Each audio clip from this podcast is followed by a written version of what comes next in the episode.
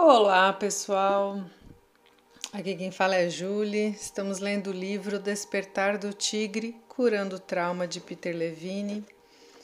E vamos começar hoje um capítulo novo que se chama Realidade da Pessoa Traumatizada. E é o capítulo de número 12, está dentro da segunda parte do livro Sintomas do Trauma.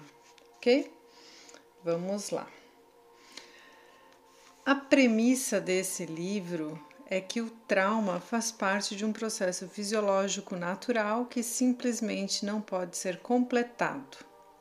Pelo menos no início, ele não deriva da personalidade individual. No capítulo 10, discutimos o modo como os quatro sintomas básicos do trauma, hiperativação, constrição, dissociação e impotência, são diretamente atribuíveis às mudanças fisiológicas que ocorrem quando estamos sobrecarregados ao responder a um fato que ameaça a vida. Neste capítulo, seguiremos a, a experiência desses sintomas. Um subtítulo diz assim: A ameaça que não pode ser encontrada. Poucos sintomas nos dão mais insight em relação à experiência traumática que a hipervigilância.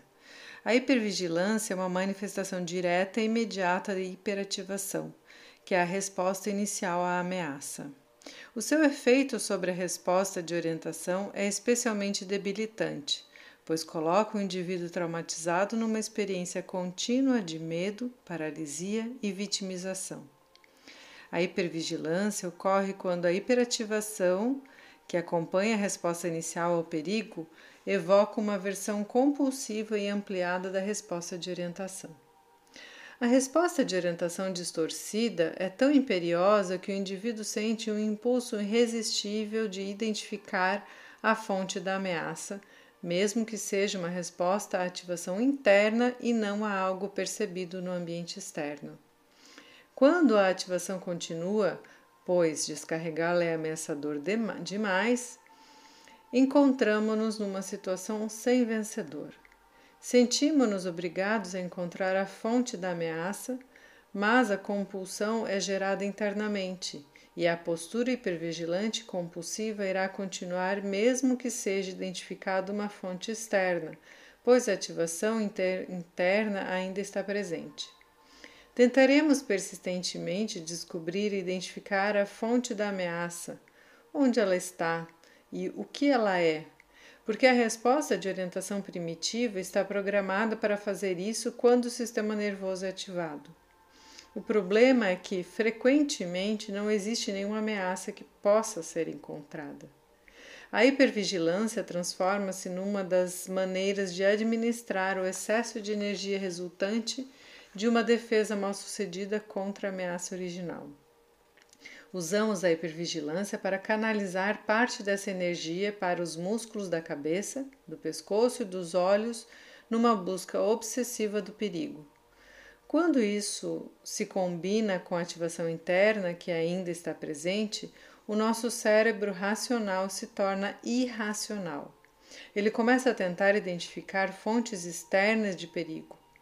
Essa ação não funcional canaliza grande parte da energia numa atividade específica que vai se tornando cada vez mais repetitiva e compulsiva. No estado hipervigilante, qualquer mudança, inclusive as mudanças em nossos estados interiores, é percebida como uma ameaça. O que pode parecer uma paranoia infundada pode ser, na verdade, a nossa interpretação dos estímulos da ativação sexual ou mesmo o efeito da cafeína no refrigerante. A tendência à hipervigilância e defesa fica mais forte à medida que a resposta de congelamento se torna cada vez mais firme. As pessoas hipervigilantes estão presas num estado de alerta intenso, constante e podem de fato assumir uma aparência levemente furtiva ou temerosa, com os olhos bem abertos, por causa de sua atenção constante. Existe uma tendência crescente a ver o perigo onde ele não existe e uma diminuição na capacidade de experienciar a curiosidade, o prazer e a alegria de viver. Tudo isso ocorre porque, bem fundo em nosso ser, simplesmente não nos sentimos seguros. Por consequência, permanecemos continuamente no limite, prontos para uma resposta defensiva, mas incapazes de executá-la de modo coerente. Procuramos compulsivamente a ameaça que não pode ser encontrada, mesmo quando uma ameaça real está bem à nossa frente. O sistema nervoso pode ficar tão ativado que ele não consegue se desligar rapidamente. Em consequência disso, os ritmos fisiológicos e comportamentais, por exemplo, o sono, podem ser perturbados. Somos incapazes de relaxar ou de nos soltar, mesmo naqueles momentos em que nos sentimos suficientemente seguros para fazê-lo. A Senhora Tyre a senhora Tyre, personagem do O Fator da Sensação Térmica, um conto de M.K. Fisher, nos dá um exemplo vívido e preciso do funcionamento da hipervigilância. A senhora Tyre é uma médica que está sozinha na casa de praia de alguns amigos durante um forte temporal de inverno. Ela está confortável quente e aparentemente despreocupada com as possíveis consequências da tempestade enquanto adormece com suavidade. Antes do amanhecer, ela é arrebatada para o mundo consciente de forma tão cruel como se tivesse sido puxada por seus longos cabelos. O seu coração está batendo violentamente, como se fosse sair pela garganta. Seu corpo está quente, mas suas mãos estão frias e úmidas. Está em pânico. Ela raciocina, não tem nada a ver com o medo físico. Ela não está com medo de estar sozinha ou de estar nas dunas durante a tempestade. Ela não está com medo de um ataque físico, de estupro, de nada disso. Ela simplesmente está em pânico. A senhora Tyre luta contra o impulso irresistível de fugir, dizendo a si mesma: É aqui, na casa, que eu vou sobreviver, ou senão fugirei gritando por entre as dunas e morrerei nas ondas e no vento. É óbvio que o pânico da senhora Tyre tem uma fonte interna. Parafraseando Dostoiévski, ninguém pode viver sem ser capaz de explicar para si mesmo o que está acontecendo consigo. E se um dia as pessoas não conseguirem mais explicar as coisas para si mesmas, dirão que enlouqueceram e essa será a sua última alternativa de explicação. o sentimento de Dostoiévski teve eco no psicólogo moderno Paul Zimbardo, que escreveu: A maioria das doenças mentais não representa uma incapacidade cognitiva, mas uma tentativa de interpretação dos estados internos descontínuos ou inexplicáveis. A maioria das pessoas considera as experiências inexplicáveis como algo que precisa ser explicado.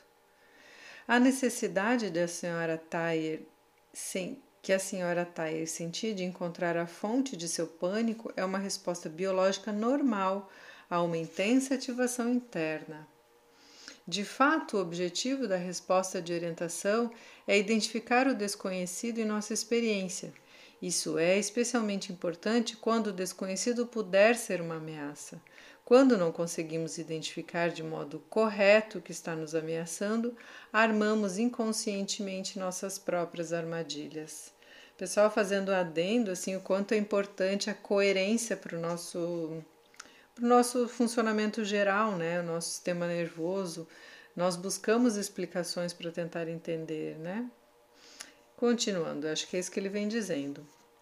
Como aponta Dostoiévski e Zimbardo, os humanos têm muita dificuldade para aceitar que algum aspecto de nossa experiência simplesmente não possa ser explicado. Uma vez que a resposta de orientação primitiva tenha sido evocada, sentimos-nos obrigados a procurar uma explicação. Quando essa explicação não pode ser encontrada, normalmente não usamos nossas poderosas capacidades cognitivas para reconhecer o que está acontecendo.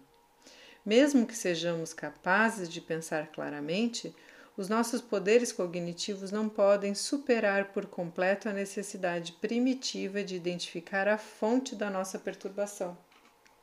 A nossa necessidade primitiva de identificar alguma fonte de perigo será satisfeita se, ao contrário, nosso corpo, mente, conseguir localizar a fonte de perturbação, como no exemplo da Nancy, lá no capítulo 2. Uma resposta defensiva natural e bem-sucedida surgirá então para completar a experiência. Para muitos de nós, esse é um passo gigantesco em direção à cura do trauma.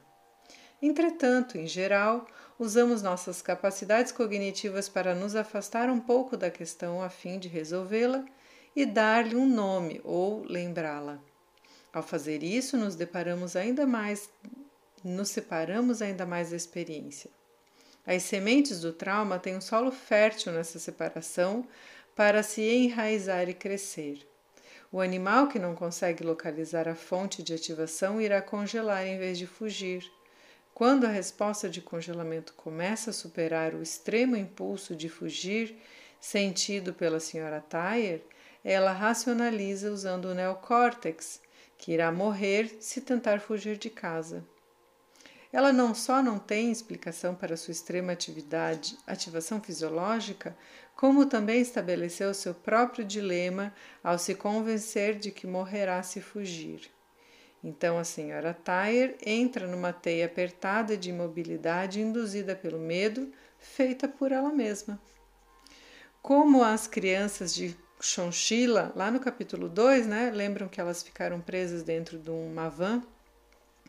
A senhora Tyre tem mais medo de fugir do que de continuar presa. Seu neocórtex tenta em vão explicar, enquanto seu cérebro reptiliano a impulsiona a agir. Nas garras do seu terror e da sua confusão, a senhora Tyre finalmente focaliza a atenção em sua respiração ofegante, excluindo todo o resto. Ao suspender finalmente sua necessidade de entender, ela permite que o cérebro reptiliano complete seu curso de ação, descarregando o extraordinário nível de energia que se havia formado dentro dela. Não sabemos por que a energia está lá. Talvez nem a senhora Tyre soubesse conscientemente. Felizmente, para ela e para nós, isso não importa. Ao focalizar a atenção na senso-percepção de sua própria respiração, a senhora Tyre descarregou a energia que era a fonte do seu ataque de pânico.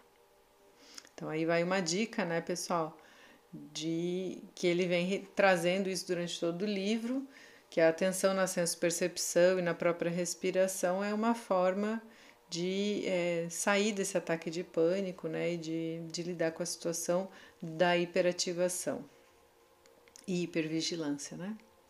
Vamos aqui mais um, um subitem. Se não se pode sintetizar novas informações, não se pode aprender.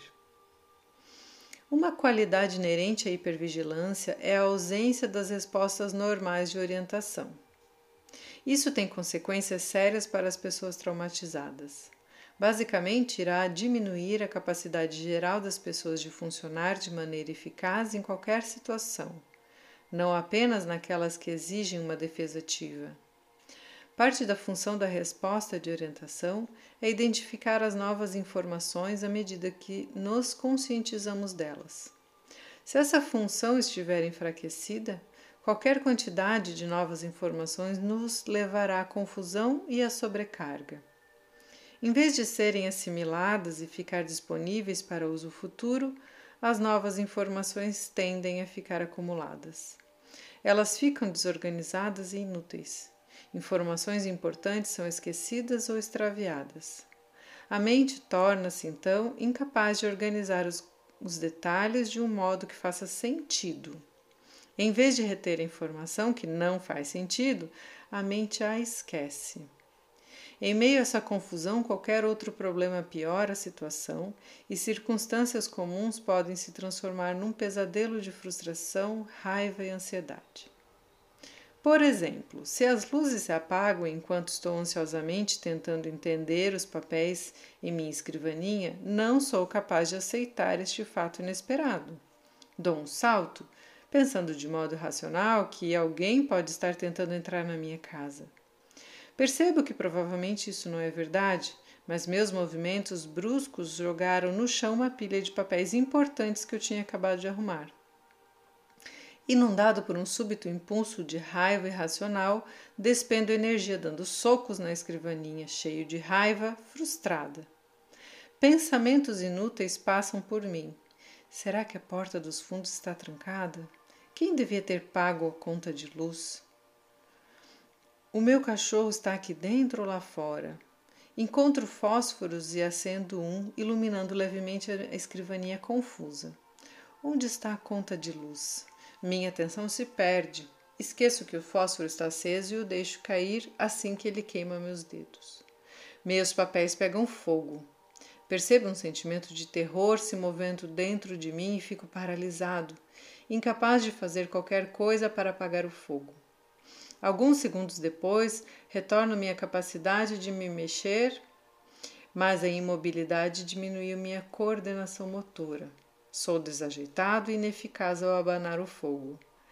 Percebendo o perigo em minha falta de coordenação, fico mais agitado e percebo tarde demais que, em meu desespero em lidar com a situação, estava usando o único rascunho terminado do meu livro para apagar as chamas. as chamas morrem sozinhas. Recomeça minha tentativa de encontrar uma ordem na escrivaninha tulhada. O que são todos esses papéis? Eu colei, coloquei isso aqui? Onde está a conta de luz?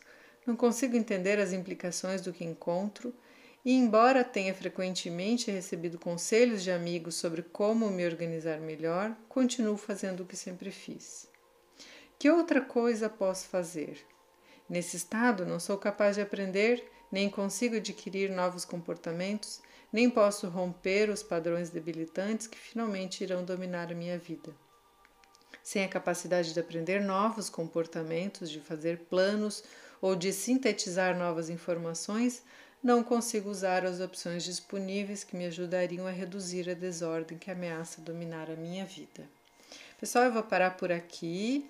Essa parte, eu estou gostando bastante dessa explicação que ele vai dando do, de como o, o trauma ele vai reverberando para outras coisas da nossa vida, né? Então, o quanto a partir do, partindo de uma situação, a gente vai desencadeando processos conscientes e inconscientes que vão dando incoerência para a nossa psique, né? E isso é algo que a gente não dá conta, porque a nossa psique ela precisa estar coerente, né? A incoerência é doença.